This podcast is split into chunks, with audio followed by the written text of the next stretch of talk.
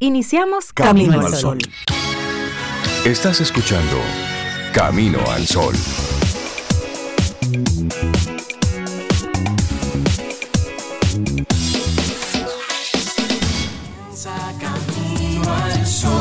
Muy buenos días, bienvenidos a Camino al Sol. Es lunes y estamos a 16 de enero, año 2023.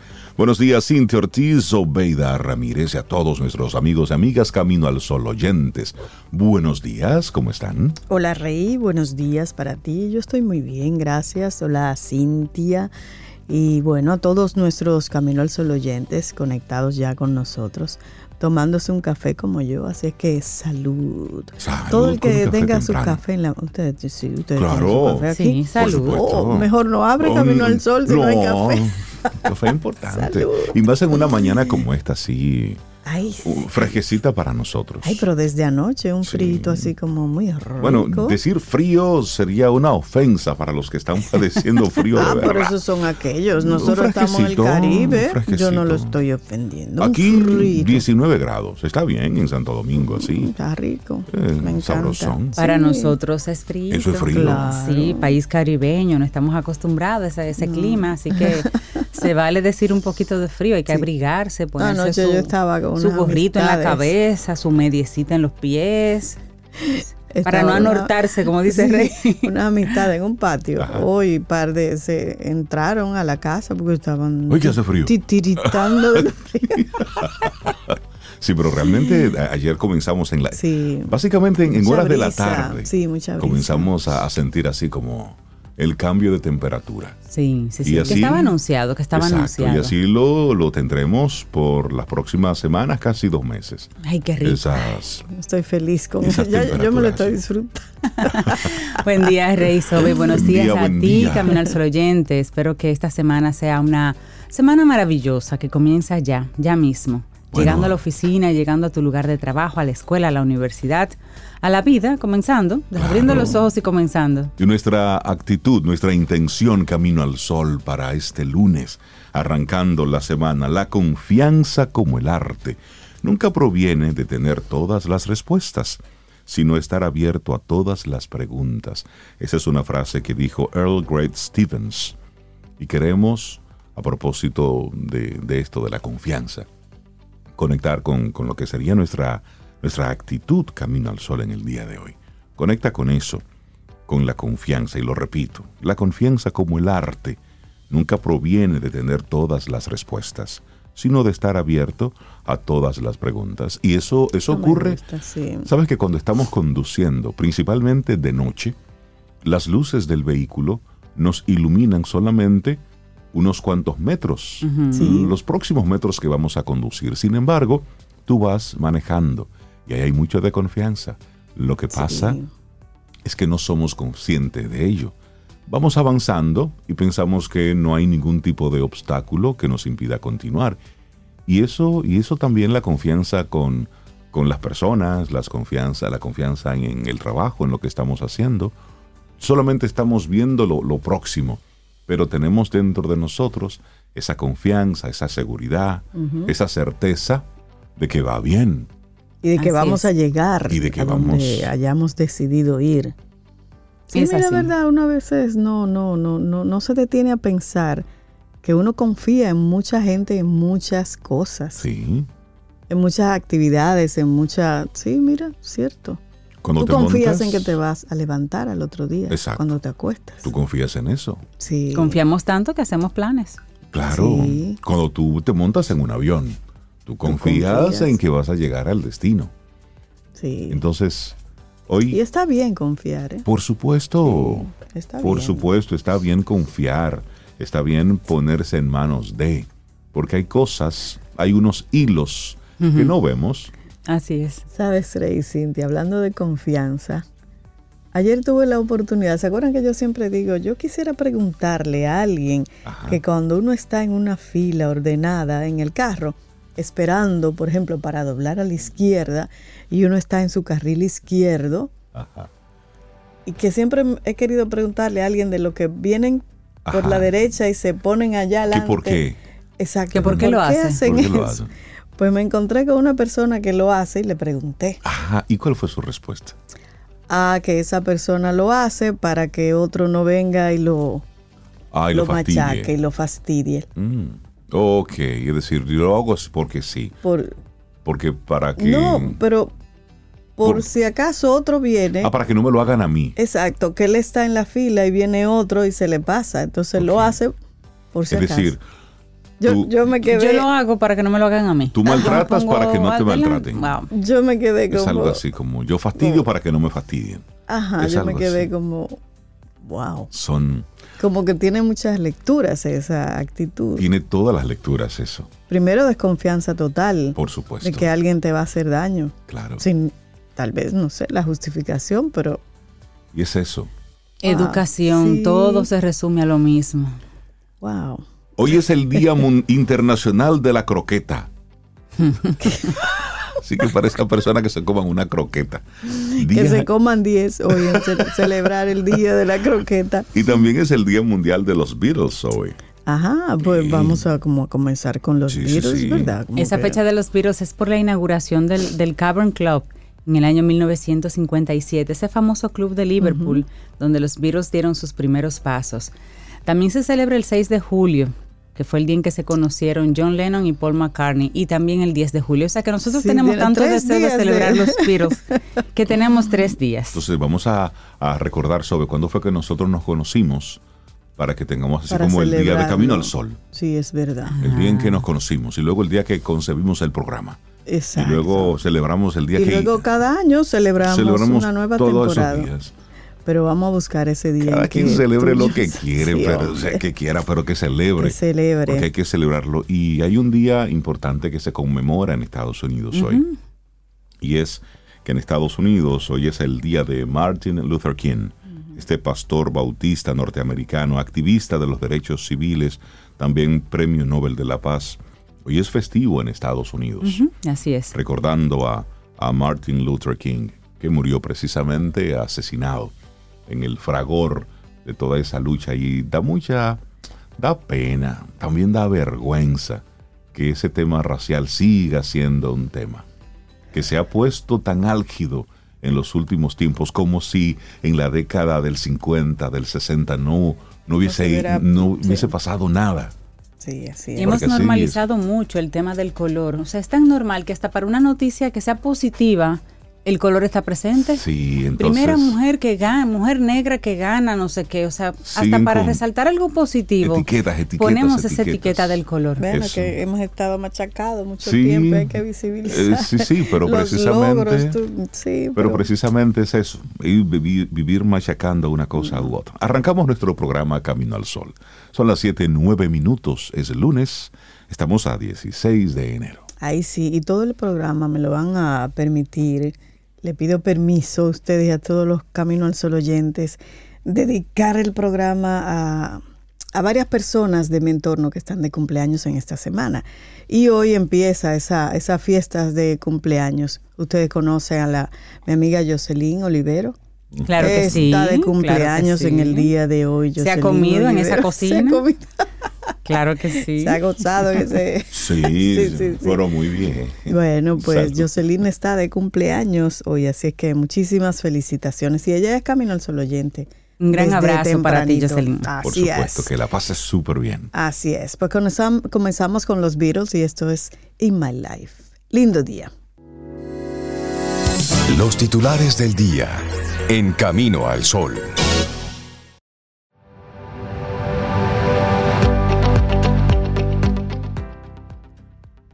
Si trabajamos con la mente abierta, quizás en 15 o 20 años encontremos nuevos valores sobre los que asentar nuestra civilización.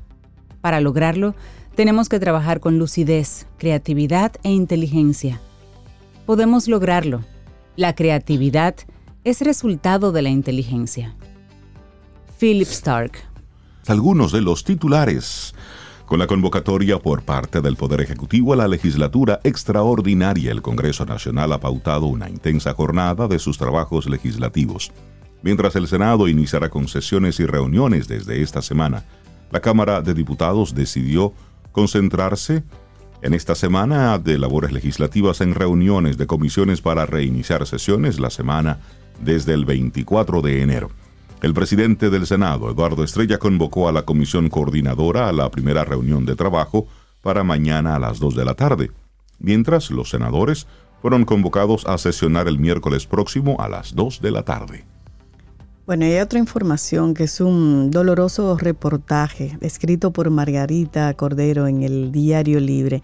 En la fiscalía van a esperar que este hombre me mate para terminar con el caso, dijo en un video y no se equivocó. Margarita Cordero, como dije, escribe este reportaje, solo compartiré algunas líneas y luego ustedes pueden ampliarlo. 38 niños y niñas menores quedaron huérfanos por feminicidio en el segundo semestre de 2022. El número puede ser mayor porque no siempre los medios informan sobre la maternidad de las víctimas. Dos de ellas estaban embarazadas, una de ocho meses y la otra de menos de dos. El 11 de agosto el presidente Luis Abinader anunciaba durante un acto del Ministerio de la Mujer su intención de enviar al Congreso el proyecto de ley integral de prevención y atención a la violencia contra las mujeres, un objetivo perseguido por los grupos de mujeres desde hace alrededor de una década, sin que hasta hoy se vislumbre su concreción. Casi en el mismo momento en que la promesa volvía por sus fueros, Joeveli Fernández Aquino, de 29 años, era asesinada por su expareja delante de sus dos hijas y su hermano más pequeño, Ahogados en la efusión de su sangre quedaron los sueños de futuro que fue construyendo pese a sus adversas circunstancias sociales y personales. Si el machismo no detiene su andadura para siempre, en este enero hubiera alcanzado el sueño de graduarse de licenciada en educación por la UAS. Como decía, es un poco doloroso este reportaje, pero es la realidad que hemos estado viviendo en nuestro país y es importante conocerla, visibilizarla, para ver si las acciones que, se, que se establecen para no, solo, no eliminar, porque eso no se hace de un día para otro, pero sí de, bajar cada vez el número de feminicidios en este país. Y eso a través de muchos aspectos, sobre todo desde la educación. desde la educación desde pequeños, Y eso no es, eso no es cosmético es trabajarlo.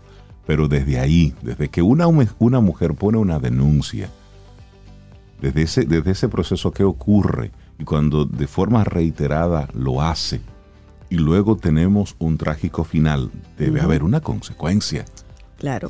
Cuando una mujer se mueve hacia una fiscalía, ya han pasado conversaciones, ya esa persona lo ha pensado muchas veces, porque usualmente uno de los primeros consejos es habla con él, no vaya a la fiscalía, que peor porque los molestas, los, los agredes, de ellos se sienten más, bueno, se sienten molestos. Cuando una persona toma la, valentía, el acto valiente de ir a poner una, una denuncia, no es fácil, que en muchos casos le entregan la denuncia, el acto, lo que sea, el documento, para que sea él que se lo entregue, esa persona, esa mujer, que se lo entregue a su agresor. O sea, que este, increíble. Este dato, un total de 69, como decía, a las que el machismo cultural y la indiferencia sistémica convirtieron en víctimas frente a las cuales la sociedad prefiere mirar para otro lado sin sonrojarse.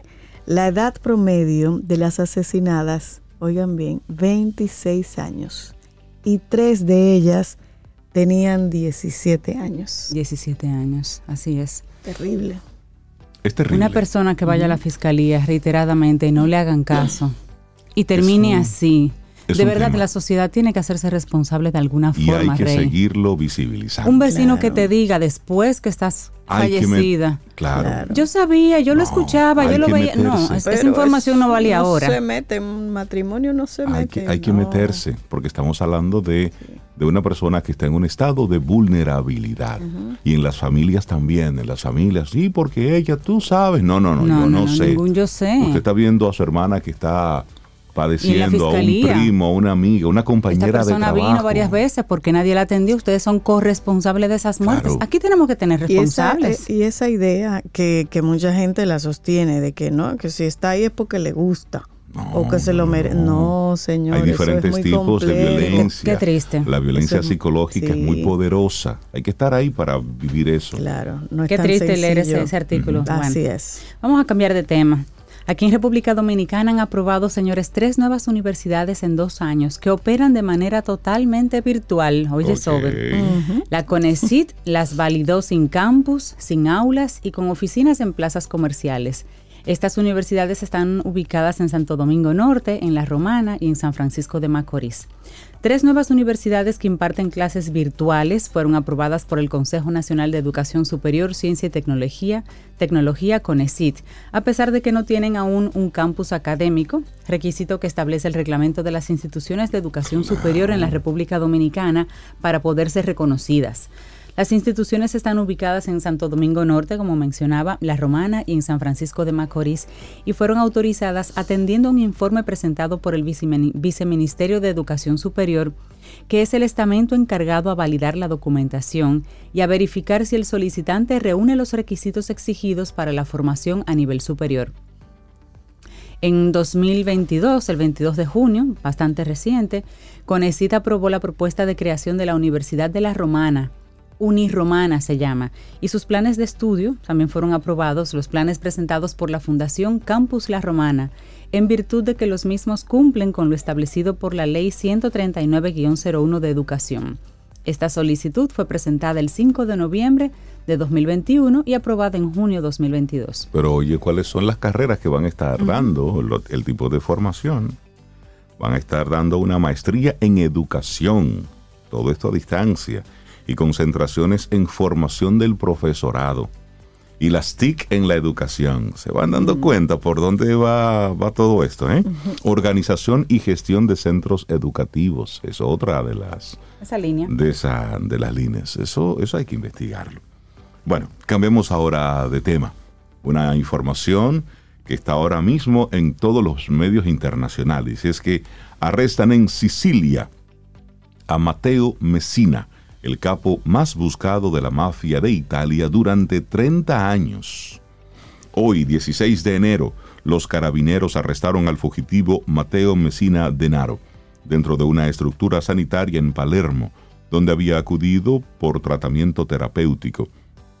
Y esto lo dijo Pasquale Angelo Santo, general de la Policía Nacional de Carabineros, citado por la agencia de noticias AGI Messina Denaro es considerado el líder del grupo La Cosa Nostra y ha estado huyendo desde los años 90, cuando la mafia siciliana incrementó su campaña de asesinatos y atentados en varias ciudades del país. Por varios de esos crímenes fue juzgado y sentenciado en ausencia a cadena perpetua. Y estos incluyen el asesinato en 1992 de los fiscales antimafia Giovanni Falcone y Paolo Borsellino, los mortales atentados con bomba en 1993 en Milán, Florencia y Roma, y el secuestro y tortura y el asesinato del hijo de 11 años de un mafioso convertido en testigo de Estado. Un niño de 11 años. Así es. Entonces, dice la primera ministra italiana Giorgia Meloni, esta es una gran victoria para el Estado. 30 Tenía 30 años corriendo, escondiéndose. El más buscado. El más buscado. Wow. El líder de la Cosa Nostra. Bueno, pues de Italia vámonos al Brasil y seguimos en el plano internacional. Lula destituye a la cúpula de todos los medios de comunicación públicos de Brasil.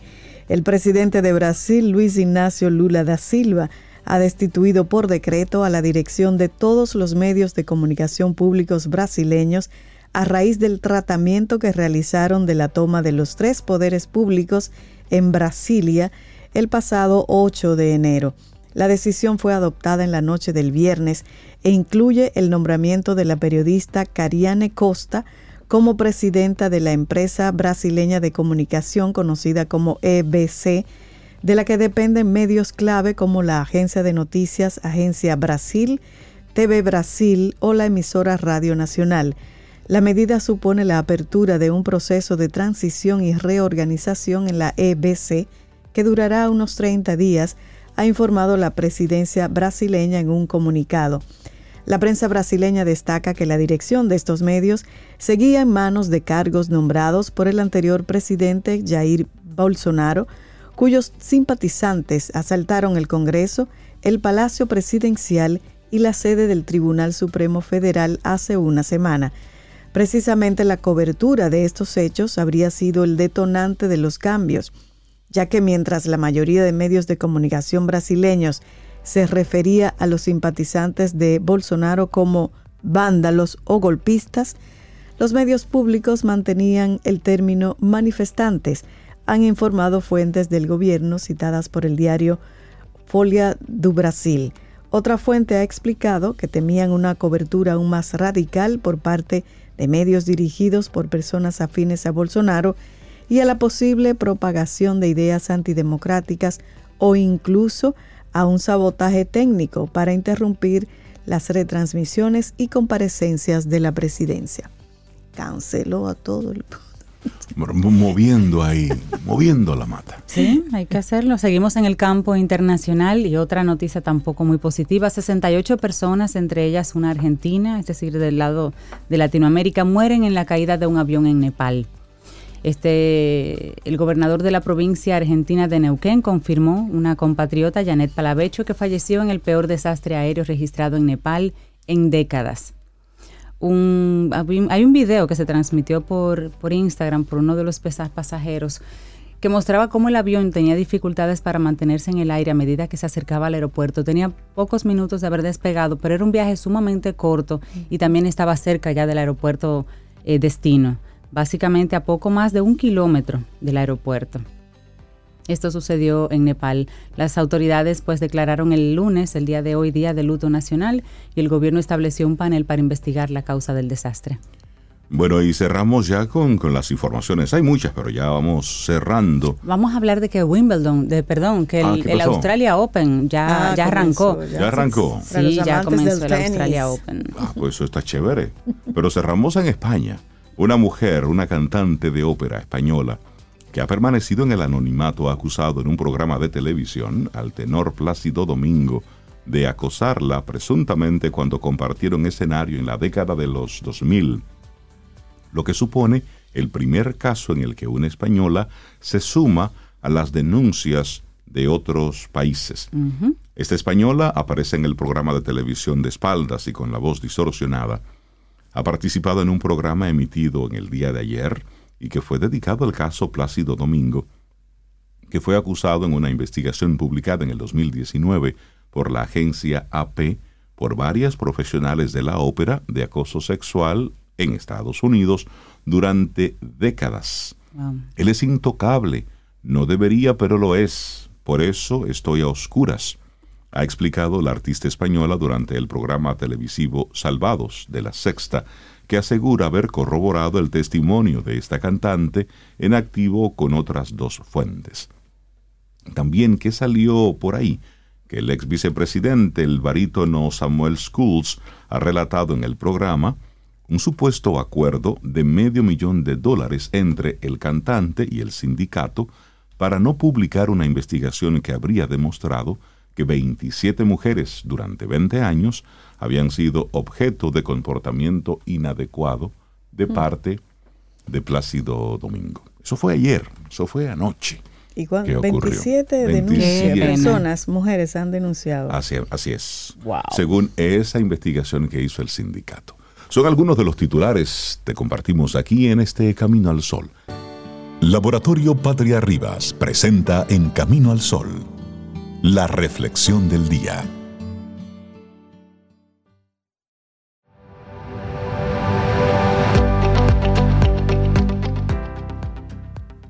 El antídoto del aburrimiento es la curiosidad. Una mente abierta, siempre en movimiento.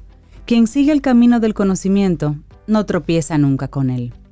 Eso es un escrito del libro Más Fuego, Más Viento del 2002 de la autora Susana Tamaro. Y seguimos avanzando en este momento nuestra reflexión para este día. El enorme potencial de una mente abierta. Y lo difícil que es esta vez eso. Porque a todos nos gusta pensar que somos personas de mente abierta, pero ¿Qué significa eso realmente? Tener una mente abierta significa ser receptivo a nuevas ideas y diferentes opiniones o puntos de vista. Lo voy a repetir otra vez para hacer el, el, autochequeo. ¿De verdad tengo la mente abierta? Porque eso es... A veces. Significa ser receptivo a nuevas ideas y diferentes opiniones o puntos de vista. Yo creo que todo el mundo a veces. a veces. Desde luego esto suena razonable y lógico. No obstante, el problema aparece cuando damos pábulo a todas las opiniones e ideas de forma acrítica, dejando en un segundo lugar a la nuestra propia. Y hay una frase de Gilbert Keith Chesterton que dice, ten la mente abierta, pero no tanto como para que se te caiga el cerebro. Bueno, y tener una mentalidad abierta implica estar en disposición de escuchar las propuestas de los demás, incluso si van en contra de nuestro criterio. Lo siguiente es valorar estas opiniones y decidir si las consideramos acertadas y si podemos incorporar alguna de ellas a nuestro punto de vista. Las personas que no son abiertas son poco o nada flexibles. Además, les asusta demasiado el cambio, pues tienen miedo a lo desconocido no tienen la habilidad para cambiar de opinión y aceptar las ideas de otros. Bueno, y hay unas características específicas de las personas de, mente abierta, y te voy a compartir algunas. En general, las personas con una mente abierta son curiosos por escuchar lo que otros piensan, también capaces de desafiar sus ideas, también son capaces de no enfadarse cuando se equivocan, también son, son gente empática, como que conectan con el otro, son humildes acerca de su propio conocimiento y de sus experiencias. También son atentos y escuchan a los demás de manera activa. Es decir, sueltan el yo-yo de un, un momentito y se interesan por escuchar lo que el otro tiene para decirle. Y son asertivos. Es decir, tienen palabras de acentavo. Cuando hablan, mm, tienen, tienen poder en sus palabras. Esas son solo algunas características de una persona con mente abierta. Sí, pero hablemos ahora eh, cómo potenciar y conseguir una mente abierta. Si queremos aprovechar al máximo nuestro potencial en las relaciones personales, en los negocios y en la vida, es importante tener una mente abierta y flexible. Lo mejor es no limitarse a sí mismo. Hay una infinidad de cosas que se pueden hacer y lograr si nos abrimos al mundo y a las personas. Es muy común que estemos acomodados a unos hábitos, a una rutina, a un solo patrón de pensamiento y percibimos las cosas conforme a nuestra forma de pensar. Sin embargo, el mundo está lleno de matices y las posibilidades son infinitas. No obstante, abrirnos a un mundo desconocido resulta todo un desafío y a veces genera temor. Es lógico. Así es, pero vamos a compartir algunos consejos para alcanzar esa ansiada apertura mental. Algunos de ellos, el primero que te comparto, ponerte a ti mismo, a ti misma a prueba. Es bueno salir de vez en cuando de la zona segura. También mm. cuestionar las cosas un poco más. ¿Quién dijo que hay que aceptar las cosas tal y como te las presentan? Si algo te confunde o algo no te encaja o simplemente algo te hace ruido, no dudes en cuestionarlo. También no tener miedo a equivocarse. Es bueno arriesgar de vez en cuando. Quien no arriesga no gana. Hablamos, claro está, de riesgos medidos. Los grandes prohombres del pasado tuvieron que arriesgarse para lograr sus objetivos. También permitir que otras personas nos sirvan de inspiración. La apertura mental está muy relacionada con la humildad. Quien cree saberlo todo, nunca podrá aprender de los demás y no será capaz de replantearse o cuestionar sus ideas o creencias. Y ahí lo tienen. Y tener una mente más abierta permite disfrutar de algunos beneficios que vamos a explicar en qué nos ayudan. Primero, nos ayudan a obtener información. Nos permite desafiar nuestras, las nuestras, y considerar nuevas ideas y perspectivas sobre el mundo. También a tener nuevas experiencias Estar abierto a otras ideas nos ayuda a probar cosas nuevas y a acumular nuevas experiencias y por supuesto lograr un crecimiento personal.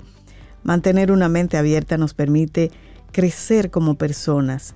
Aprendamos, aprendemos cosas nuevas sobre el mundo y las personas que nos rodean. Pero hay otros beneficios, por ejemplo, ser fuerte mentalmente. Mantenerse abierto nos ayuda a convertirnos en una persona más fuerte y más flexible a la hora de afrontar dificultades. También se puede ser más optimista, tener la mente abierta nos ayuda a, tener, a ser más optimistas, porque tener la mente cerrada conduce a una mayor sensación de negatividad. Eso es lo que pasa. Ser abierto puede ayudarnos a asumir una actitud más optimista hacia la vida. Y finalmente también aprender cosas nuevas. Es difícil seguir aprendiendo cuando nos dejamos gobernar por las mismas ideas de siempre. Pasar nuestros límites y relacionarnos con diferentes perspectivas y experiencias puede ayudarnos a mantener nuestra mente fresca y sobre todo actualizada. Y es que si no estamos abiertos a otras perspectivas, es complicado ver todos los factores que contribuyen a los diferentes problemas o encontrar soluciones adecuadas. En un mundo cada vez más polarizado, es crucial salir de esa zona de confort y considerar otros puntos de vista. Claro, y para concluir, es necesario pensar diferente para liberarse de las propias limitaciones. Las personas de mente abierta tienen más posibilidades de alcanzar todo su potencial en la vida porque arriesgan, se atreven, exploran, no se quedan con la opción más fácil que representa la propia opinión o el pensamiento. Las personas con apertura mental son buscadoras incansables, inconformistas, en el buen sentido de la palabra, y siempre están dispuestos a aprender de todos y de todo. Recordemos que la mayoría de los avances y logros alcanzados por la humanidad han sido llevados a cabo por personas que tenían la fortaleza de una mente abierta.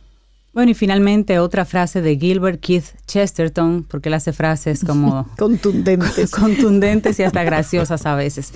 Esta dice, el fin de tener una mente abierta, como el de una boca abierta, es llenarla con algo valioso. No es llenarla con cualquier tontería. Bueno, el enorme potencial de una mente abierta es lo que hemos tenido como reflexión en el día de hoy, un escrito del psicólogo Bernardo Peña. Laboratorio Patria Rivas presentó En Camino al Sol, la reflexión del día. Tomémonos un café. Disfrutemos nuestra mañana con Rey, Cintia, Soveida, en Camino al Sol.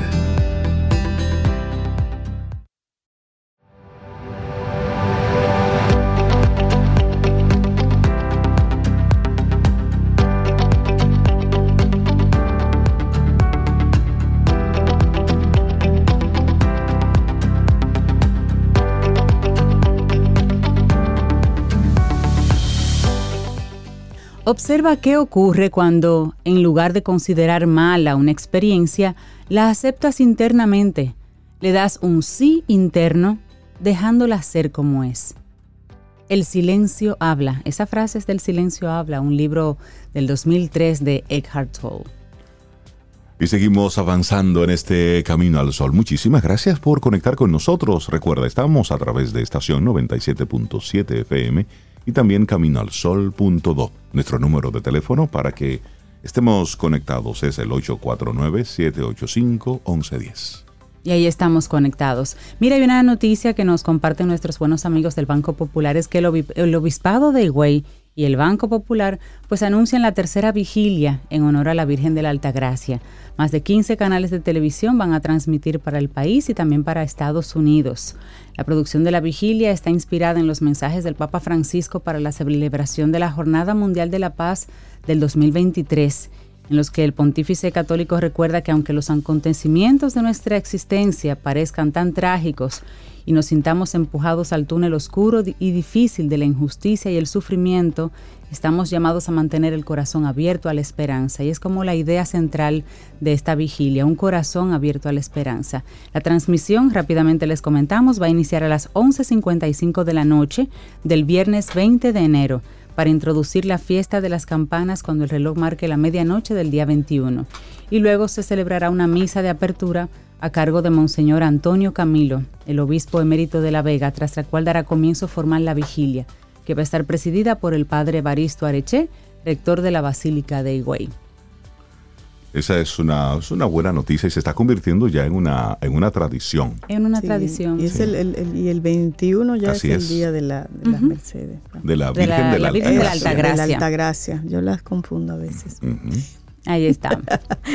bueno, aquí como siempre, los lunes tenemos a nuestro colaborador de Dale Carnegie y además atleta de alto rendimiento. Él corre como 8 mil kilómetros. César Cordero, bienvenido acá a Camino al Sol. ¿Cómo estás? Muy buenos días. Avanzando el año y gracias a Dios, aquí ya. Para comenzar este año con mucho ánimo, mucho entusiasmo. Y los días van avanzando, señores. Ya vamos a mitad de mes. Ya estamos a 16, increíble. Pero comenzamos el 10, o sea que... César, vamos a hablar sobre todo de eso, del tiempo, de la importancia del tiempo, el valor de un año y cómo aprovecharlo. Exactamente, queremos comenzar eh, con esta expectativa de lo que será este 2023, porque siempre, y no repetir lo mismo de que enero es el mes de las metas, de que este es el año que vamos a dar un giro y ver el valor de todo el año en sí. Y para ello vamos a hacer una mini dinámica aquí entre nosotros para reflexionar un poco. Y es, ¿qué tal si yo le diera a cada uno de ustedes, o yo mismo también tuviera, solamente un peso para sobrevivir? E imaginemos que tú vives en Estados Unidos y te dan un dólar, o en Gran Bretaña y te dan una libra, o en Asia y te dan un yen. Un peso te dan para sobrevivir cada día? O sea, cada día, cada día me dan un peso o un, peso, para toda la vida. Para todo. no, todos los días un peso te voy a dar, exactamente, para tú sobrevivir. Wow. Con eso tienes que comer, moverte en el tránsito, arreglártela para trabajar. Bueno, ese primer peso va a ser para una cepa de mata de plátano. Exacto. Para que algo me comience a producir, claro, que me comience a producir, porque y el segundo peso para una gallina ponedora. Tenemos que ir resolviendo cosas. dos días sin comer para poder por supuesto. Invertirlo. Claro, hay que invertir eso. Eh, vemos, y espera, invertir y esperar a que dé fruto. De repente es muy poquito, pero yo voy a hacer mejor. Le voy a dar 24 pesos diarios. Ah, eh, Tú ahí está mejorando, porque ahí podemos comer, aunque sea con 25 centavos, algo y seguir ah. invirtiéndolo cada vez. Pero fíjense que ustedes dicen, ya en este caso, compro algo, invierto, ¿verdad? No, compro algo de, comer, porque si no como me voy a poner, me voy a enfermar y luego ya no voy a poder ni siquiera invertir. Exactamente. Y estoy seguro que muchas otras personas dirían, no, ni con uno ni con 24, porque mi estilo de vida y todo lo que hago y todo lo que no me alcanzan. Entonces yo te voy a regalar y te voy a dar todos los días 1.440 pesos. Ah, no, pero ya, ya, estamos votados ya. Ah, ahí, ahí tendríamos como que sentarnos y ver dónde invierto, qué consumo, como, como decía Cintia que me encantó, dónde voy a poner lo que pueda reproducir eh, con la cepa de plátano, con la gallinita ponedora, porque igual 1440 ya me alcanza para administrarlo, gestionarlo. Pues la buena noticia que eso es lo que nosotros recibimos todos los días. Un día de 24 horas que tiene 1440 minutos. Mm. Eso es lo que recibimos. Un, un, día, ahí está el peso. 24 horas, 24 pesos. 1440 minutos, 1440 pesos. El cómo lo utilicemos es lo que va a marcar la diferencia en nuestras vidas y es lo que le va a dar valor a un año, porque eso se va a convertir en 43.200 minutos al mes y eso se va a convertir en 518.400 minutos al año. Este año no tiene más ni menos de ahí. El cómo lo gestionemos, el cómo administremos este recurso es lo que va a marcar la diferencia. Yo estoy seguro que si de repente le damos 518.400 pesos a alguien junto hoy, hasta se vuelve loco y comienza a malgastarlo porque tiene mucho. otros dirían, no, déjame gestionarlo bien y déjame tomar una parte cada día, cada semana, cada mes para que me alcance el año entero. Así es el tiempo. El tiempo no se nos entrega todo junto, se nos entrega dosificado. Un día, 24 horas, 60 minutos dentro de cada hora. Y como hemos escuchado la frase que cada minuto cuenta en nuestras vidas, lo que tenemos que hacer es que cada minuto, cada hora, cada día cuente. Hacer un uso consciente, intencional de este regalo que tenemos cada día, que se llama tiempo. Entonces, lo primero que tenemos que hacer para que nuestro año tenga valor es darle el valor que tiene un año. Es el valor del tiempo, que es el mismo para todos. El tema está en cómo nosotros nos enfocamos delante de él, en nuestro trabajo, en nuestra vida personal, en esas metas, objetivos, propósitos que nos podemos poner cada año. Es como decirnos a nosotros mismos qué vamos a lograr y hacernos esta pregunta. ¿Estamos iniciando este 2023 con el enfoque correcto? ¿O estamos ya en, este, en esta fecha, ya el 16 de enero, ya se olvidaron las metas, ya se olvidaron los objetivos, o todavía estoy diciendo, bueno, no sé cómo comenzar, por dónde voy a arrancar. Ya soltamos el año, lo soltamos ya. ¿Y cómo dividimos esto, César? ¿Cómo una persona que se siente y diga, bueno, si tengo que planificar, tengo que ver si esto me está llevando a donde quiero? ¿Cómo comenzamos? El ABC. El ABC, mira, gracias Cintia, porque ahí eh, exactamente tenemos tres puntos. El objetivo principal es ver el tiempo como un recurso, como un valor. Fíjate que cuando yo te decía a ti, le decía al equipo aquí, de un día, lo primero, porque este es un equipo muy eh, conservador y, bien puesto, era fue, déjame administrarlo. No dijeron, no dijeron, no me alcanza. ¿Qué tú dijiste? No, espérate. Me esfuerzo y me sacrifico un par de días, invierto para tener resultados de eso que estoy invirtiendo. Bueno, César, es que a veces la vida no te pregunta en qué punto te sientes cómodo para arrancar. Te dice dónde, desde dónde vas a arrancar y punto, y tienes que acomodarte ahí. Exactamente, por eso debemos de romper con lo tradicional y enfocarnos emocionalmente. Entonces, si lo viéramos en, en función de tu pregunta de qué deberíamos de hacer, hay un ABC. Y lo primero es determinar cuál es mi visión y establecer mi, meta con relación al tiempo. ¿Cómo voy a aprovechar mi tiempo? Yo me puedo proponer el propósito que yo quiera, la meta que yo quiera, el objetivo que yo quiera. Eh, recordemos que terminamos el año haciendo unos ejercicios de cosas que yo quería alcanzar y que muchas cosas me impedían alcanzarlas. ¿Recuerdan? Entonces, si lo miramos ahora, todo lo que tú quieras alcanzar en este año va a estar superditado al tiempo. Entonces no es lo que quiera lograr, es decir, ¿qué voy a hacer diferente a lo que hice en el 2022? Impulsar nuestros esfuerzos en conectar con un uso racional e inteligente del tiempo. Entonces yo tengo que identificar cuáles son esas cosas que me están robando tiempo. Yo le estoy dando un uso inteligente a las redes sociales, a la tecnología, a los medios que tengo, o solamente lo estoy utilizando para perder tiempo, para solamente dar eh, like y compartir emoji en función de videos que se comparten, o estoy buscando en las redes contenido de valor que me aporte. Eh, de eso que yo recibo, de esos reels cortitos que recibimos. Por ejemplo, alguien te puede decir, mira, tres hábitos que cambiaron mi vida y me están ayudando a ser productivo. Y tú dices, ah, ahí está ese hablando tonterías.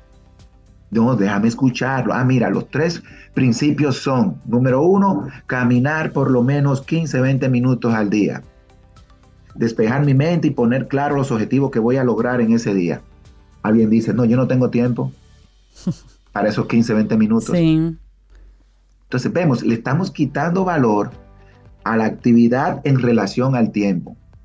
Entonces, lo primero es identificar y ver cuáles son esos propósitos importantes en nuestra vida para este año.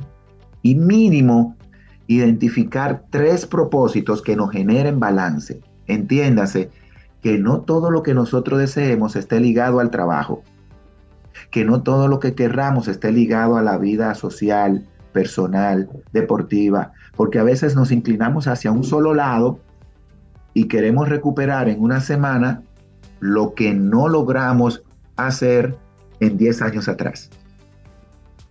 Y hay que buscar ese balance, que los propósitos incluyan tu vida personal, tu vida laboral y que incluya a las personas importantes en tu vida. Entonces con eso creamos una visión clara que nos permita desarrollar una actitud positiva y generar en nosotros entonces un éxito previsible. Mira, para este año esto es lo que quiero lograr, para tal fecha esto, para el primer trimestre, para el semestre del año, ya en junio, ya para la, la siguiente parte, agosto, septiembre, y ya para cierre de año esto.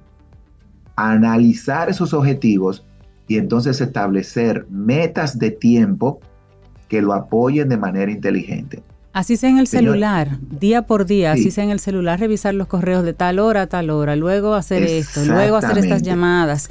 aunque, el, aunque el celular te lo recuerde, si uno no porque uno rompe a veces el esquema. Y hay muchísimas aplicaciones que te ayudan a llevar ese, ese día a día, esas tareas que uno tiene que completar. Así es. Exactamente. Entonces volvemos de nuevo al uso inteligente de los recursos y no dejar que esos mismos recursos sean los que nos roben tiempo. Entonces, tenemos que identificar y ahí va Cintia, lo que tú dices, y Sobeida también aporta, tenemos que identificar y practicar las acciones y tácticas que van a apoyar a que mi día sea productivo. Claro. Entonces, reflexionar sobre lo que pueden ser actualmente nuestros puntos de mejora. Mira, yo a veces digo que voy a, revisar el celular y a, ver lo que hay por Instagram y le voy a dedicar 10 minutos, pero resulta que cuando miro ya le dediqué una hora. No, respete esos 10 minutos y haga un plan específico de no irse más allá. Divida las tareas, seamos inteligentes, eh, vamos a reducir el riesgo de crear eh, dependencias de cosas que nos van a robar el tiempo. Por ejemplo, no es malo escuchar a los demás, pero si Cintia viene y me dice, César, cinco minutitos, porque te tengo que compartir algo, y esos cinco minutitos, media hora. Luego Sobeida, cinco minutitos y se convierten en 45 minutos. Y luego los famosos dos minutos de rey y se convierten en 20 minutos. Al final, yo acabo de invertir dos horas entre ustedes tres y los tres lo que me pidieron fueron de a cinco, diez y dos minutos. Hay que ser asertivos. Y cuando alguien nos pide tiempo, decirle, ok, ¿qué tiempo necesita? ¿Es una reunión de 10 minutos? Cuáles son los puntos que vamos a ver en esos 10 minutos. No, y tú sabes, tú sabes que hay temas que aunque te digan son 10 minutos, tú sabes que hay un tema y que ese tema en particular no se puede tratar en 10 minutos. Entonces tú reorganizas, mire, esos 10 minutos no lo vamos a hacer ahora, vamos a hacerlo al final de la tarde. Y ya tú sabes que si te extiendes no importa. Exactamente. Entonces, ser conscientes de que este tiempo es finito, que nos dan solamente un día a la vez de 24 horas y de 1440 minutos que yo debo de saber gestionar. Para lograr todo lo que querramos entonces, podemos concentrarnos en esos tres elementos. Identificar primero por lo menos tres propósitos importantes para nuestra vida en este año, que puede ser ligado a la salud, al trabajo, a la familia, a ti mismo. Analizar esos objetivos y establecer metas inteligentes con acciones prácticas. Para darle vida a esos objetivos. Exactamente, y reflexionar sobre la situación actual que estamos viviendo y cómo estamos permitiendo que factores externos o autoimpuestos nos roben el tiempo. Porque a veces yo mismo, cuando tengo procrastinación, estoy perdiendo tiempo, porque luego quiero hacer en, una hora lo que no hice en tres días. todo el día. y en angustia todo el tiempo. Exactamente, y vivimos estresados. Entonces, la meta de este año y la actitud es disfrutar del año, llevar balance, atrevernos a hacer cosas, abrir nuestra mente a disfrutar un 2023 que es retador, sí. Ahora, ¿qué tenemos que hacer? Invertir en nosotros, en nuestra gestión de tiempo, hacernos mejores, hacernos conscientes de que esto es un activo y un valor que podemos gestionar. Cómo lo utilicemos va a marcar la diferencia. Y no importa la cantidad de dinero que usted tenga. Un segundo no podemos comprar. Es así. No. Así es. Es así. Eso es así. Ese es el gran valor del tiempo. Hacer que cada minuto valga. Disfrute, invierta tiempo en usted este año. Si yo pudiera dar un consejo para el 2023, invertir en nosotros mismos, en nuestra forma de pensar, de crecer, adquirir habilidades, técnicas que nos permitan gestionar los recursos que están delante de nosotros. Así estoy de acuerdo. Muchísimas gracias, César. La gente que quiera comunicarse contigo, tener más detalle de esta conversación o simplemente acercarse a Del Carnegie, ¿cómo puede hacerlo? estamos activos, esperen muchas cosas nuevas y buenas para este año porque nosotros estamos así con este plan de seguir apoyando a las personas y se pueden poner en contacto con nosotros en el 809-732-4804. Todas las redes del Carnegie en Instagram, en, Facebook, están ahí disponibles en nuestra página y a través de Camino al Sol todos los enlaces que compartimos. O sea que vamos a aprovechar nuestro tiempo, a invertir en nosotros y sacarlo mejor. Buenísimo, César. Gracias, César. Que tengas una excelente semana. Así será, nos vemos pronto. Gracias, Un abrazo. César.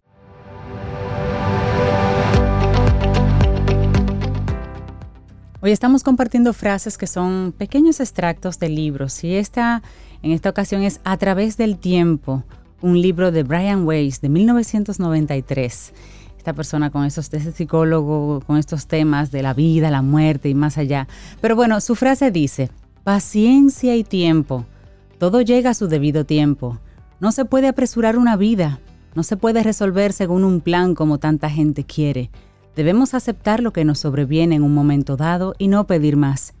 El tiempo no es como lo vemos, son lecciones que hay que aprender.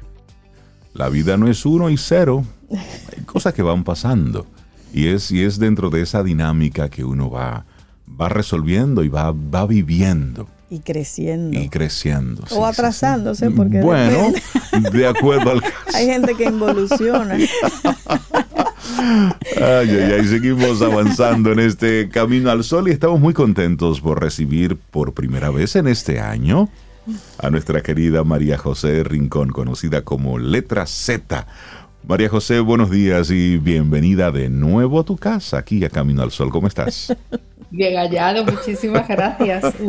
Un placer, regresar que no involucionar sobre eh, hacer regresar en el tiempo y, y avanzar al mismo tiempo y encontrar de nuevo a los caminos, a los caminos al sol oyentes. Así es, un gran abrazo, María José. Bienvenida a este año. ¿no? no, al contrario, ella siempre está un paso adelante. Ah, bueno, yo trato de mantener mi mente abierta. Y como dice Chesterton, para llenarla de, cosas, de cosas valiosas. Claro. Sí, puede ser. Pero o no para dejarla vacía y, flotar de vez en cuando es necesario. Pero recuerda Esa mente abierta nos está haciendo falta mucho. Y recuerda que el mismo Chesterton decía, no tan abierta que se te caiga el cerebro. Es decir, más o menos. Chesterton era muy ingenioso en la exposición de, sus de sus pensamientos, era un crítico literario extraordinario. Eh, yo lo descubrí estudiando eh, la novela victoriana, eh, esa, esa, crítica extraordinaria de Chesterton, luminosa, con un ingenio muy particular.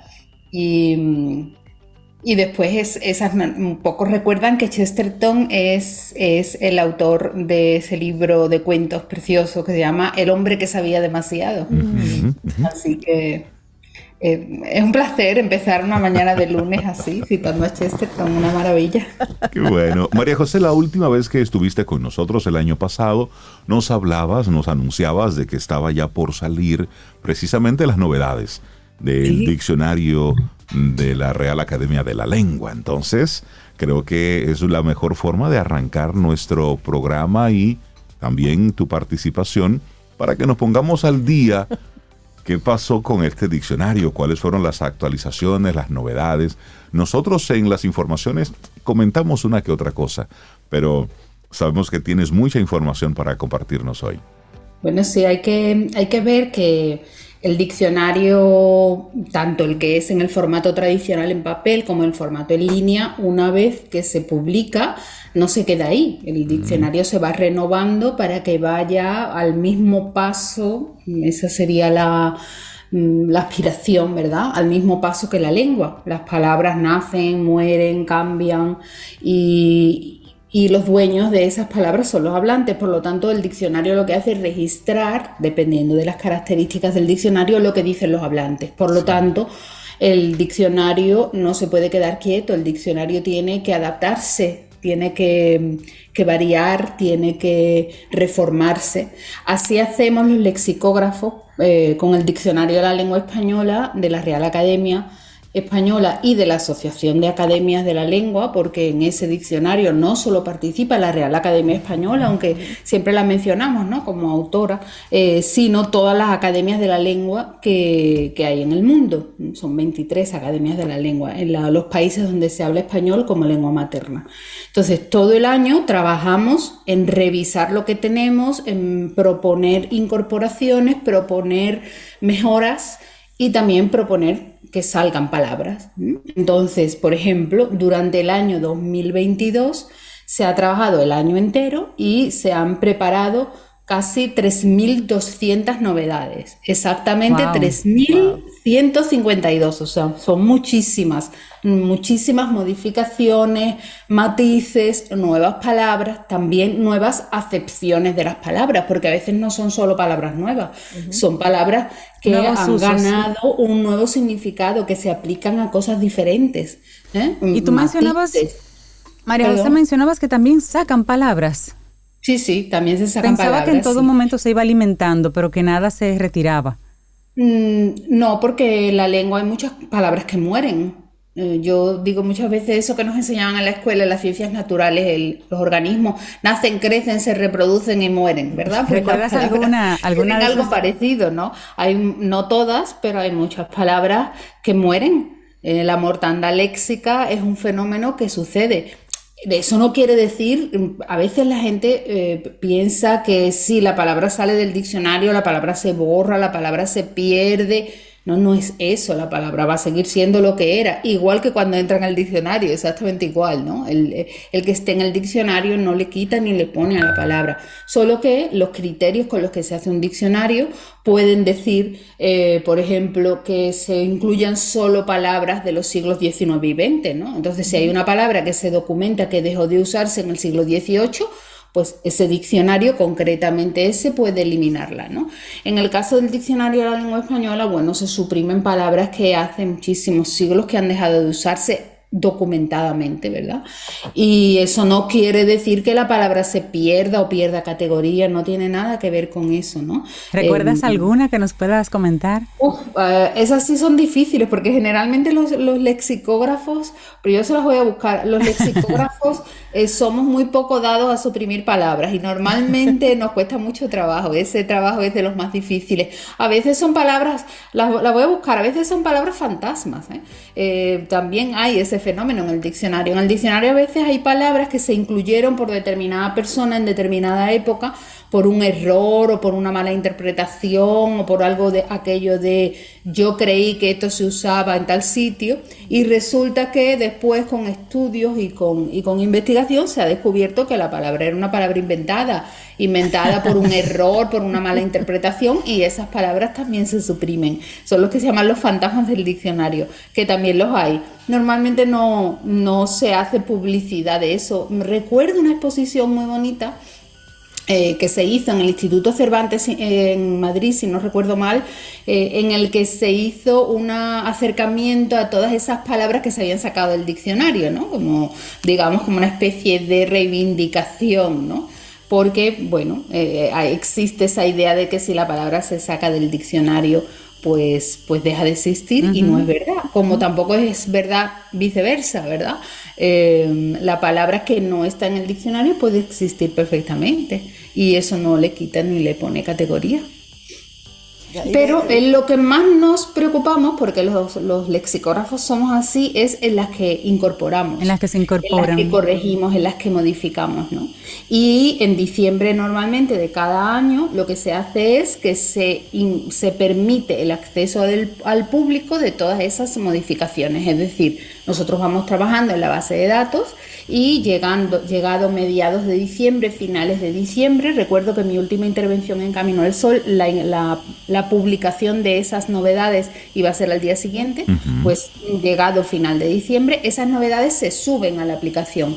Y a partir de ahí, todos los usuarios del diccionario, todos los consultores, pueden acceder a esas novedades. Ya les digo, este año, por ejemplo, 3.200. El año pasado fueron también, todos los años son alrededor de 3.500, 3.600. Y todas esas, ¿y cuáles son, eh, a tu entender, los cambios de mayor impacto, las novedades mm, de mayor impacto que tenemos? Fíjate, eh, lo importante en el diccionario es que las novedades que se incluyan no tengan impacto. Fíjate, para, por lo que te digo, que no parezcan novedades, ¿no? Eh, lo normal es que cuando uno las ve en el diccionario diga, ah, pero esto no estaba ya en el diccionario. Eh, y uno se sorprende diciendo, pero estos, estos académicos sí, sí están atrás, ¿verdad? esta gente está metiendo cosas que ya estaban en el diccionario, ¿no? Lo que pasa es que cuando repasamos esa lista de las novedades, y no encontramos nada que nos sorprenda o que sea muy novedoso para el hablante en general, ahí es que está el éxito de la actualización. ¿Qué quiere decir? Que cuando un diccionario se actualiza no es incluir palabras nuevas que se nos acaban de ocurrir a nosotros, a los académicos, y las vamos a poner para que la gente las use. No, es exactamente al revés. Cuando se documenta que la gente las usa, entonces es que entra en el diccionario. Por lo tanto, nunca aparecen eh, como como excesivamente mm, novedosas, ¿no? Todo el mundo se pregunta, ah, pero Dios mío, esta gente han estado trabajando en cosas que ya todos sabíamos. Por ejemplo, esto que es de lo que se ha hablado mucho, em, bueno, pues con la pandemia y con el gobierno de Trump empezó mucho a usarse aquello de la conspiranoia, ¿no? Mm. Y el conspiranoico, ¿no? Esa persona que ve teorías de, conspiración detrás de cualquier hecho que suceda. Bueno, esa palabra no estaba en el diccionario, pues entra en el diccionario, ¿no? Tanto la, el sustantivo conspiranoia, ¿verdad? Que viene de conspirar y de paranoia, ¿verdad?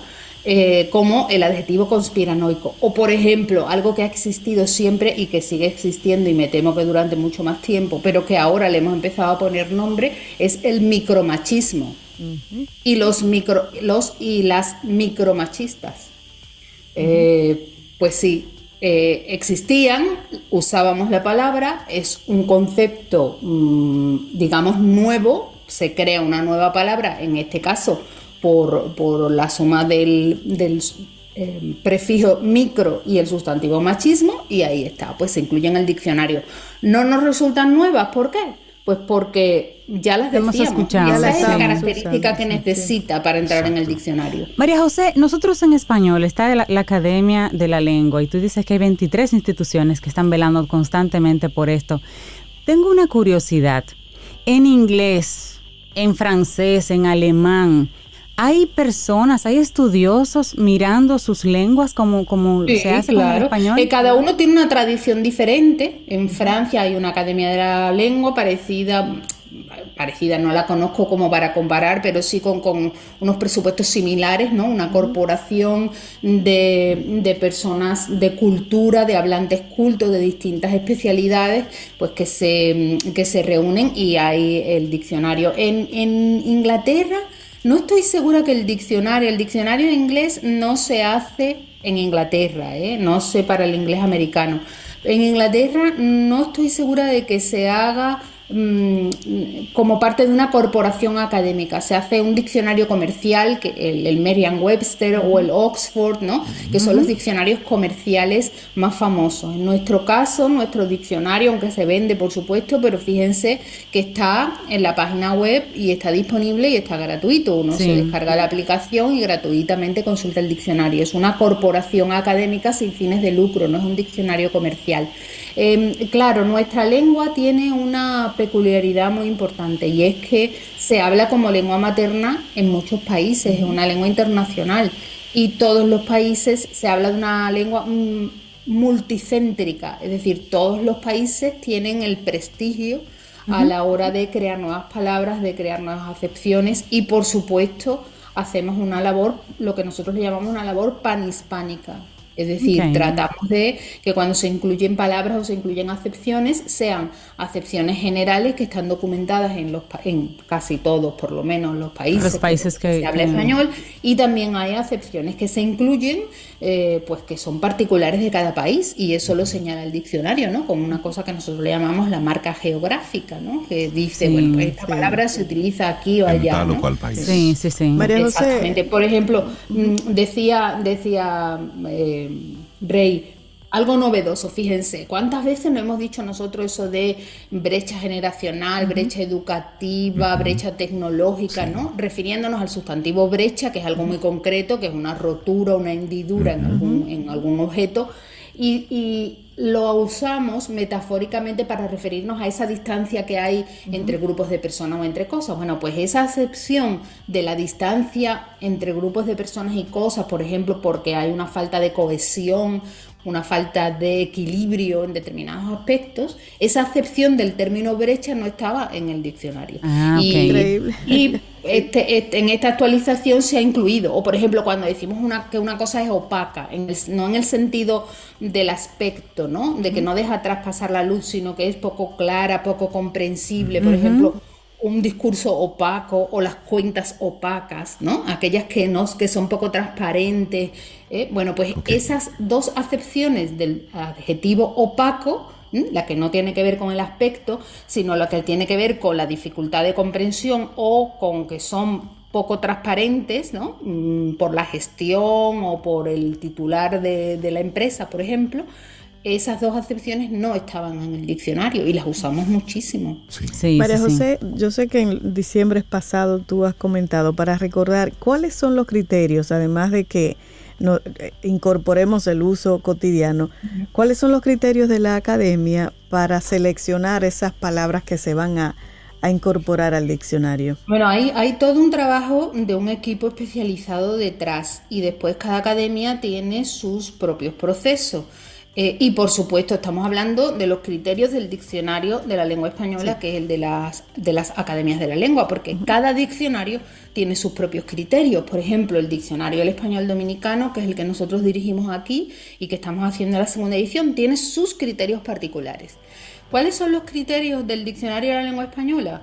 Eh, que la palabra se use en principio en más de cinco países, es decir, que tenga una presencia notable, por supuesto que esté documentada. Si alguna academia propone una palabra, recuerdo el caso de Mangú, ese que fue muy famoso, Bueno, Mangú nos hicieron un, digamos, un detalle especial a los dominicanos porque realmente Mangú no se usa en cinco países, ¿verdad? Pero mm, eh, como tiene un fuerte arraigo popular en el país, pues se nos hizo, bueno, esa deferencia de incluirla en el diccionario por la petición, pero, eh, por ejemplo, solo para que nos hagamos una idea, respaldando la inclusión de la palabra Mangú, eh, se envió un documento técnico de casi 35 páginas. Es decir, hay que documentar eso es palabra por palabra, ¿eh? Hay que, o acepción por acepción. Me imagino que en el caso del mangú, aparte de, de, esas 35 palabras... No, no le mandamos un plato de mangú. ¿Cómo? No, María con los tres, con los tres golpes. bastante más fácil. Así habría resultado bastante más fácil. Y la receta. Pero sí es verdad que la aparición de la palabra mangú, bueno, nosotros lo documentamos en muchísimas obras eh, literarias dominicanas, en muchísimas páginas electrónicas, en muchísimos periódicos, ¿verdad? En muchísimos ensayos. Se busca documentación, ese es uno de los criterios, la documentación de la palabra, ¿no? Hay un equipo técnico que prepara esa documentación técnica y esas eh, palabras propuestas o enmiendas propuestas, enmiendas o adiciones le llamamos nosotros, pasan por el pleno de la academia y tienen que aprobarse una a una. Es un trabajo. Observar cada uno de los casos. Claro, el, el, diccionario de la lengua española es un diccionario, no es un diccionario de uso, es un diccionario de norma. Entonces es verdad que hay cosas que todo el mundo las usa, pero las usa mal y por lo tanto eso no se incluye. es decir, es el uso combinado con la norma. Entonces, mm, ahí van esos criterios, hay muchísimos criterios técnicos además. Por ejemplo, ¿saben una palabra de gastronomía que no estaba en el diccionario? Panetone. No, mm. ¿cómo? Pues porque la moda del panetone es muy reciente. Nosotros antes. y era como el nombre de una marca también. Polvorones, ¿verdad? Y ese tipo de cosas. Pero esa moda del panetone, que es un italianismo, ¿no? Es una palabra procedente del italiano, igual que la realidad, igual que el producto, pues esa palabra no estaba y este año ha entrado. ¿Es un uso? Sí. ¿Qué se hace? Pues se incorpora como extranjerismo o si hay una adaptación al español se incorpora ya eh, no como extranjerismo, pero lleva todo ese trabajo técnico previo que se hace a lo largo del año. De hecho, ya hemos empezado con las del año 2023. Es decir, ya siempre arrancaron. bueno siempre conversar contigo. María José Nos ponemos al día siempre. Muchísimas gracias, María José, por, por darnos estas, estas novedades y, por supuesto, la gente que quiera seguir conectado contigo, con los diferentes talleres, las diferentes cosas que tú vas eh, realizando, cómo la gente te, te, ubica a través de las diferentes redes y tu página web. En las redes sociales siempre me van a encontrar como letra Z. Eh, eh, tú siempre recuerdas que en la Academia Dominicana de la Lengua, de la que me honro en ser miembro, pues mm, soy el sillón letra Z, tengo asignada esa letra, la última, ¿verdad? Entonces, pues ese es mi nombre en, redes sociales, arroba letra guion bajo Z. Y ahí me encuentran y por ahí, pues normalmente comento cosas de lengua, de literatura, en fin, de esas cosas que a mí me, apasionan. Que te apasionan y nos transmites. Un gran abrazo, María José, muchísimas gracias. Gracias, lo disfrutamos. Y bienvenida a esta temporada 2023, primera participación, gracias. Gracias. Ten un buen día, un buen despertar. Hola. Esto es Camino al Sol. Camino al Sol.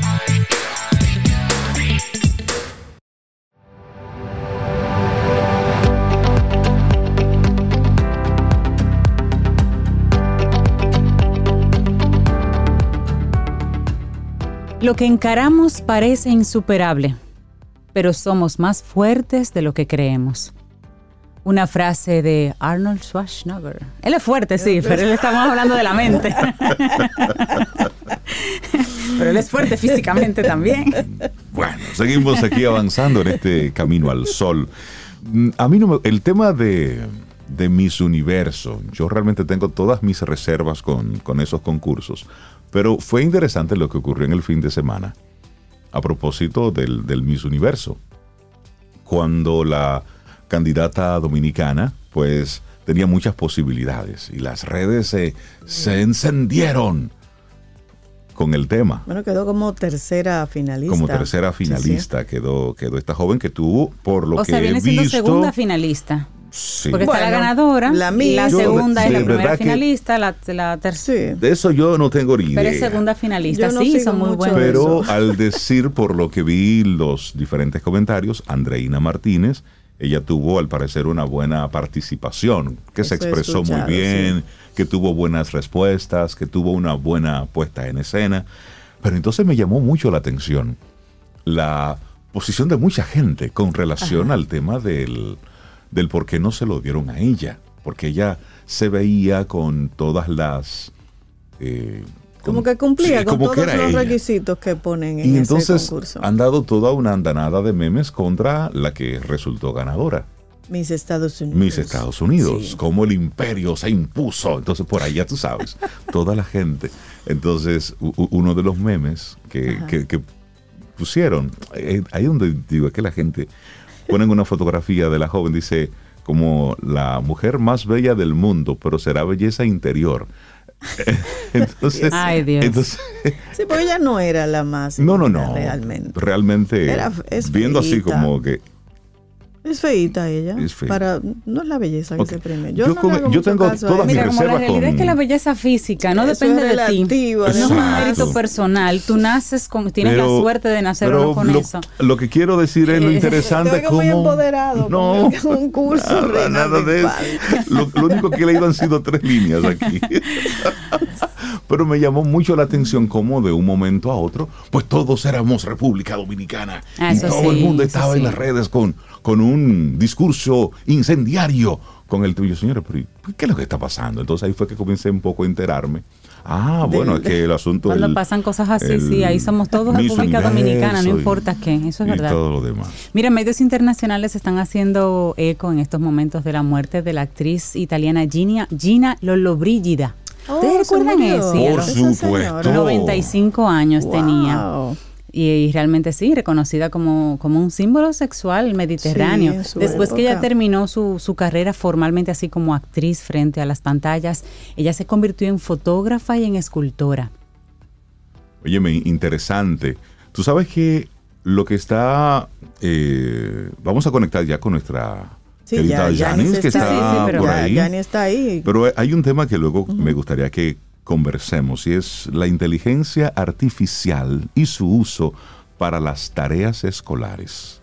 Mm. ¿Pesadilla o una oportunidad para los maestros? Es decir, ya hay un robot conversacional que fue entrenado para predecir las, eh, la continuación probable de un texto, es decir, para estar ya involucrado en tareas educativas. Esto de la, de la inteligencia artificial es el tema del 2023.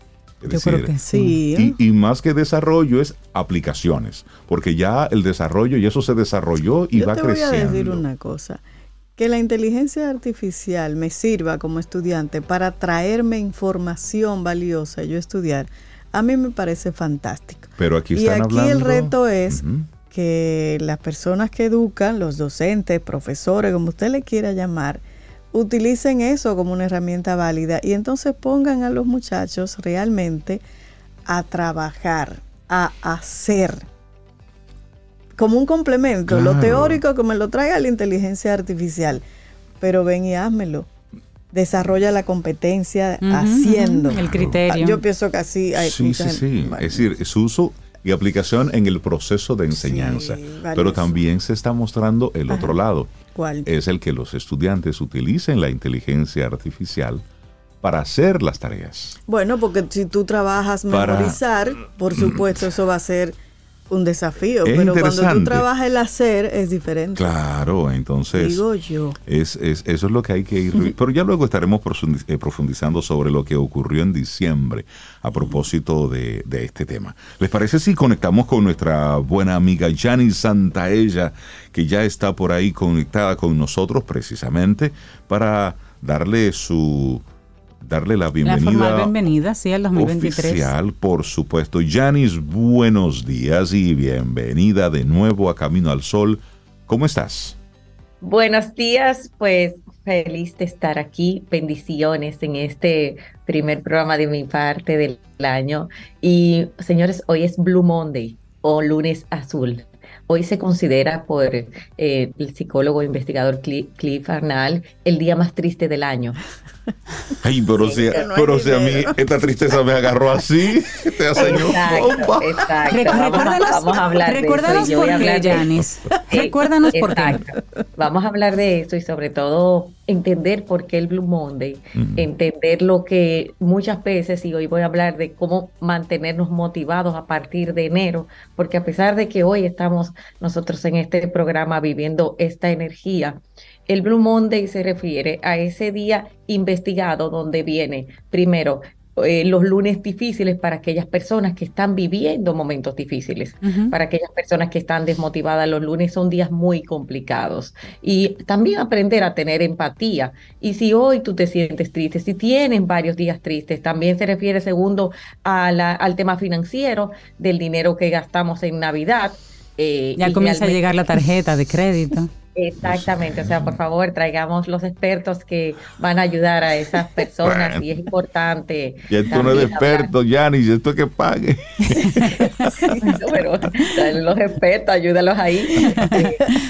El tercer punto importante es que después de las fiestas, ¿sabían que las fiestas es que todas nuestras emociones de melancolía, de tristeza, conectamos con la soledad, con el proceso familiar y dado que en la pandemia, después post pandemia, tenemos más de un 25% de aumento por la Organización Mundial de la Salud de las enfermedades mentales, eh, más presuntamente en lo que es el tema de ansiedad y el tema de depresión, es importante tomar en cuenta nuestras emociones. Entonces, hoy quiero hablarte de cómo vamos a estar más motivados nosotros y lo primero es aprender a buscar ayuda. Si hoy tú te sientes triste y qué bueno que celebramos el día más triste, que podamos entender, la tristeza es la emoción que nos conecta con nuestra alma. Las personas que han dejado de llorar, que han dejado de sentirse tristes, están en una represión de su conexión interior. Bueno, ayer veía un documental que hay en Netflix donde hay una conversación muy linda entre el Dalai Lama y Desmond Tutu. Y dice Desmond Tutu, yo sonrío siempre, pero yo no siempre estoy feliz. No se puede estar feliz todo el tiempo porque eso no es coherente con nuestras condiciones como seres humanos. Somos seres humanos y nos da ira y nos da molestia y nos da infelicidad y momentos de mucha tristeza. El punto es no quedarse ahí, sobreponerse pero ser feliz todo el tiempo no es posible, no, es normal. No, es natural. No es natural. No es natural, no es natural. Y parte del proceso que lleva, y una de las características que lleva el proceso de depresión, es que buscan esa felicidad, es que definitivamente hoy están súper felices y a veces ni siquiera nos damos cuenta y nos pasa mucho también con el tema de los jóvenes, pero él salió, pero ella salió, pero ella está feliz y no estamos viendo los reales sentimientos. Entonces, eh, hoy traigo cuatro pasos fundamentales para trabajar sobre todo la motivación en general, porque en enero entonces nos empezamos a poner las metas y hay un grupo de personas que tampoco se ha puesto meta. Está perfecto donde estés. Entonces, lo primero es trabajar nuestro bienestar. ¿Dónde estoy yo hoy? ¿Cómo me siento hoy? Y sobre todo, qué me está haciendo feliz y qué me está trayendo crisis. Las crisis son oportunidades de la vida. Las crisis me están diciendo a mí, mira, hay una invitación a un movimiento, hay una invitación a un cambio. Qué bueno, pues tu 2023 puede tratarse de otra, de otra cosa que no necesariamente es lo que pasó el año pasado. También empezar a, hacer, a ponernos una sola meta. Yo he visto muchas personas que te le dicen, bueno, ¿de qué es tu año? De amor, de felicidad, de abundancia, de prosperidad. Pónganle una palabra. Enfoque. Una persona que logra enfocarse es una persona que va a trabajar sobre eso. Tercero, apertura emocional. ¿Qué es la apertura emocional? Es estar dispuesto a atravesar por nuestros grandes miedos, estar abiertos emocionalmente y conectados con nosotros, se llama atravesar por las sombras también, por esos lugares difíciles que tenemos. Y esos lugares difíciles son los que nos ayudan a conectar con la prueba, porque la prueba te va a hacer más fuerte. Número cuatro, de una persona que sería... se Eso sería, Janis, perdona, tomando el número tres, eso sería, por ejemplo, tener una conversación que tienes pendiente para poder cerrar atreverte a hacer esa clase, a tomar esa clase que siempre has querido tomar, pero no te atreves a inscribirte, hacer eso que tienes como un pendiente que te viene afectando, pero que tú no te atreves a hacer. Sí, y qué lindo que lo dices así, ese es el momento de soltar. A veces uno de los grandes retos en la vida, y vamos a hablar de soltar a la próxima, es aprender a soltar aquello que ya no funciona en nuestra vida. Y como tú dices, enfrentar muchas veces sabemos que tenemos una situación con un hijo, por ejemplo. ¿Cuál es el problema que estás viviendo en este momento? Pero lo tengo de lado, no, porque yo tengo, yo tengo mucho problema económico y lo estoy sustituyendo por algo. Y eso me mantiene desmotivado y no me da fuerzas. las personas dicen, pero ¿por qué yo puedo hacer otras cosas por otros y no cosas por mí? Porque no te estás poniendo en primer lugar. O porque posiblemente llegas cansado a tus metas. El Salvador llega cansado a sus metas, porque El Salvador está tan ocupado con los otros. Con, exacto, resolviéndole los temas a, otra persona. Y, y en esa misma línea, Yanis, si las metas y los propósitos de este año se parecen al año anterior y al año anterior y al año anterior, suelte eso. Esa no es su meta. Eso es verdad. cámbiela. Es verdad. Suelte eso y proponte, proyectate otras cosas. Otra meta. Salga de esa comodidad. ¿Qué, tú, opinas de eso, Yanis? Esa gente que, recicla las metas. Tú sabes que a mí me pasó eso, señores, hace unos años. Voy a dar una, para dar mi, un testimonio. último punto, un testimonio. Yo iba a un evento muy importante y cada año yo el mismo evento llenaba la misma hoja. Hasta que en el tercer año yo dije, yo estoy llenando la misma hoja. O sea, la misma hoja con lo mismo, pero fue como, tú ves cuando tú tienes ese aha moment, que tú te estás dando cuenta que tú estás escribiendo lo mismo en el mismo lugar. mi primera reacción, ustedes saben que fue culpar el evento. Bueno, esto no me sirve. ¿Será que? o sea, eso fue lo primero que yo hice humanamente, porque el que tiene esa meta culpa al gobierno, culpa al certamen de belleza. Todo el mundo. Se, mira de último, se mira de último a su papá y a su mamá, porque tú sabes que tú culpa a tu papá al, terapeuta y al coach. Al novio que nunca tuvo. todo el mundo, todo el mundo, menos yo. Pues entonces, entonces cierro la hoja y cuando cierro la hoja salgo y me di cuenta de la falta de compromiso que yo tenía conmigo misma en ese momento. Y empecé a llorar, o sea, de, de qué manera yo estaba, me di cuenta que en, en, ese momento que yo me estaba enfocando en tantas cosas, para no encontrar la rea, el, lo, que, lo que estaba el motivo real, claro. yo estaba evadiendo el estresor. Entonces, no quería manejar una frustración de pasar por ahí. Porque me tocaba heridas, me tocaban cosas muy internas y sobre todo me estaba invitando un cambio que yo no estaba dispuesta a avanzar los tres años anteriores. Entonces, muchas veces estoy en esa meta que no era lo que yo verdaderamente quería trabajar porque me iba a llevar a otro lugar. Y ahí dije, mira, este es mi tema. Mi tema es que yo no tengo compromiso conmigo con esto. Y viene la siguiente pregunta, ¿por qué no lo quiero? Ok. Porque esa es la pregunta. ¿Por qué yo no tengo 16 años en el mismo trabajo y no, no cambio?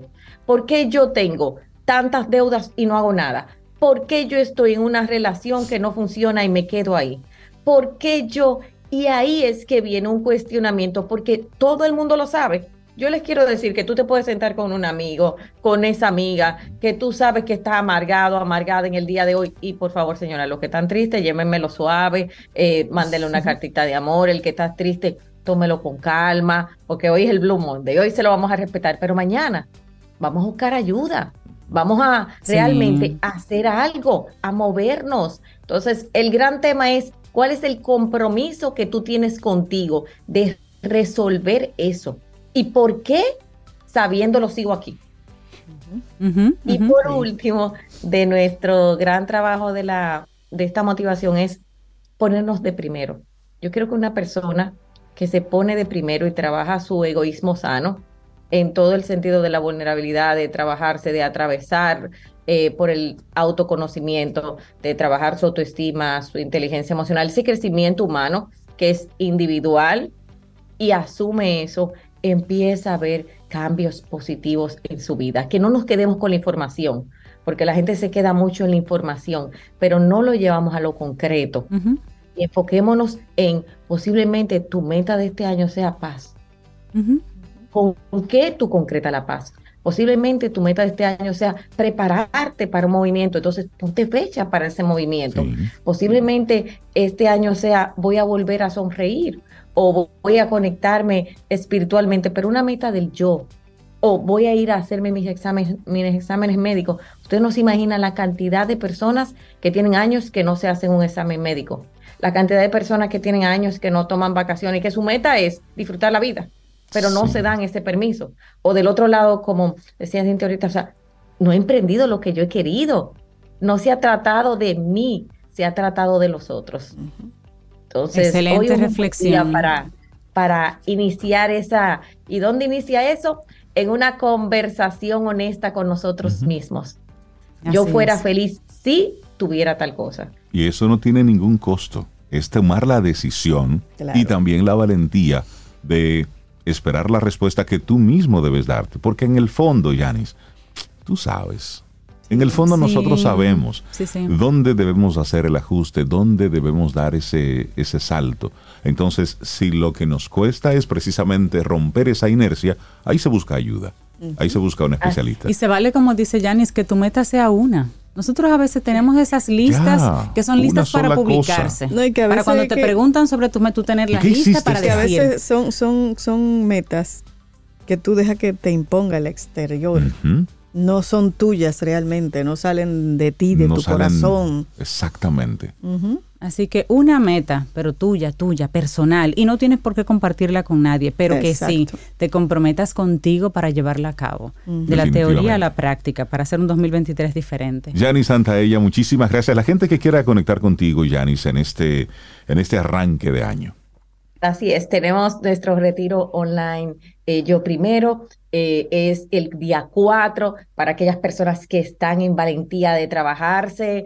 Eh, tenemos una preventa solo vale 1.500 pesos, o sea, más o menos, y va a ser tres horas, eh, vas a tener un ebook, vas a ser, va a ser totalmente en vivo conmigo, totalmente privado, para que tú te tomes ese sábado para ti o se lo regales a quien tú quieras. Y también tenemos los profesionales de nuestro centro para apoyarte a hacer eso posible. Ahora, nosotros lo que somos somos acompañantes el ser humano que se compromete y que toma decisiones de vida va a encontrarse a sí mismo y dar los pasos necesarios. Así que les deseo un 2023 en conexión consigo mismo. Buenísimo, Santa Santaella, muchísimas gracias, y que tengas un excelente día. Amén, bendiciones. Un abrazo, feliz año.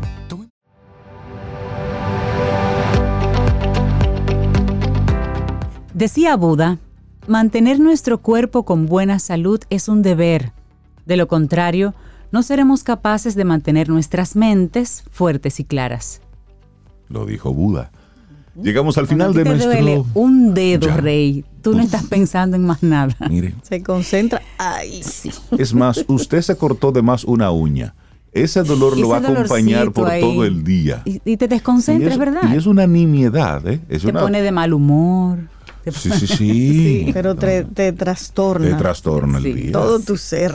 Entonces, mañana martes, y el universo sigue conspirando, si usted quiere y nosotros estamos aquí, tendremos un nuevo Camino al Sol. Ay, sí, nos vamos con una canción que fue todo un éxito por los años 70, 80, no sé, YMCA, ¿se acuerdan? sí, pero esta es una versión como bastante chilling, Jazz Chill se llama el disco. Y esto es Burke and the Virtual Band, esa versión. Con ella nos vamos. Lindo día. Y esperamos que hayas disfrutado del contenido del día de hoy. Recuerda nuestras vías para mantenernos en contacto. Hola arroba caminoalsol.do. Visita nuestra web y amplía más de nuestro contenido. Caminoalsol.do. Hasta, una, próxima, edición. Y pásala bien.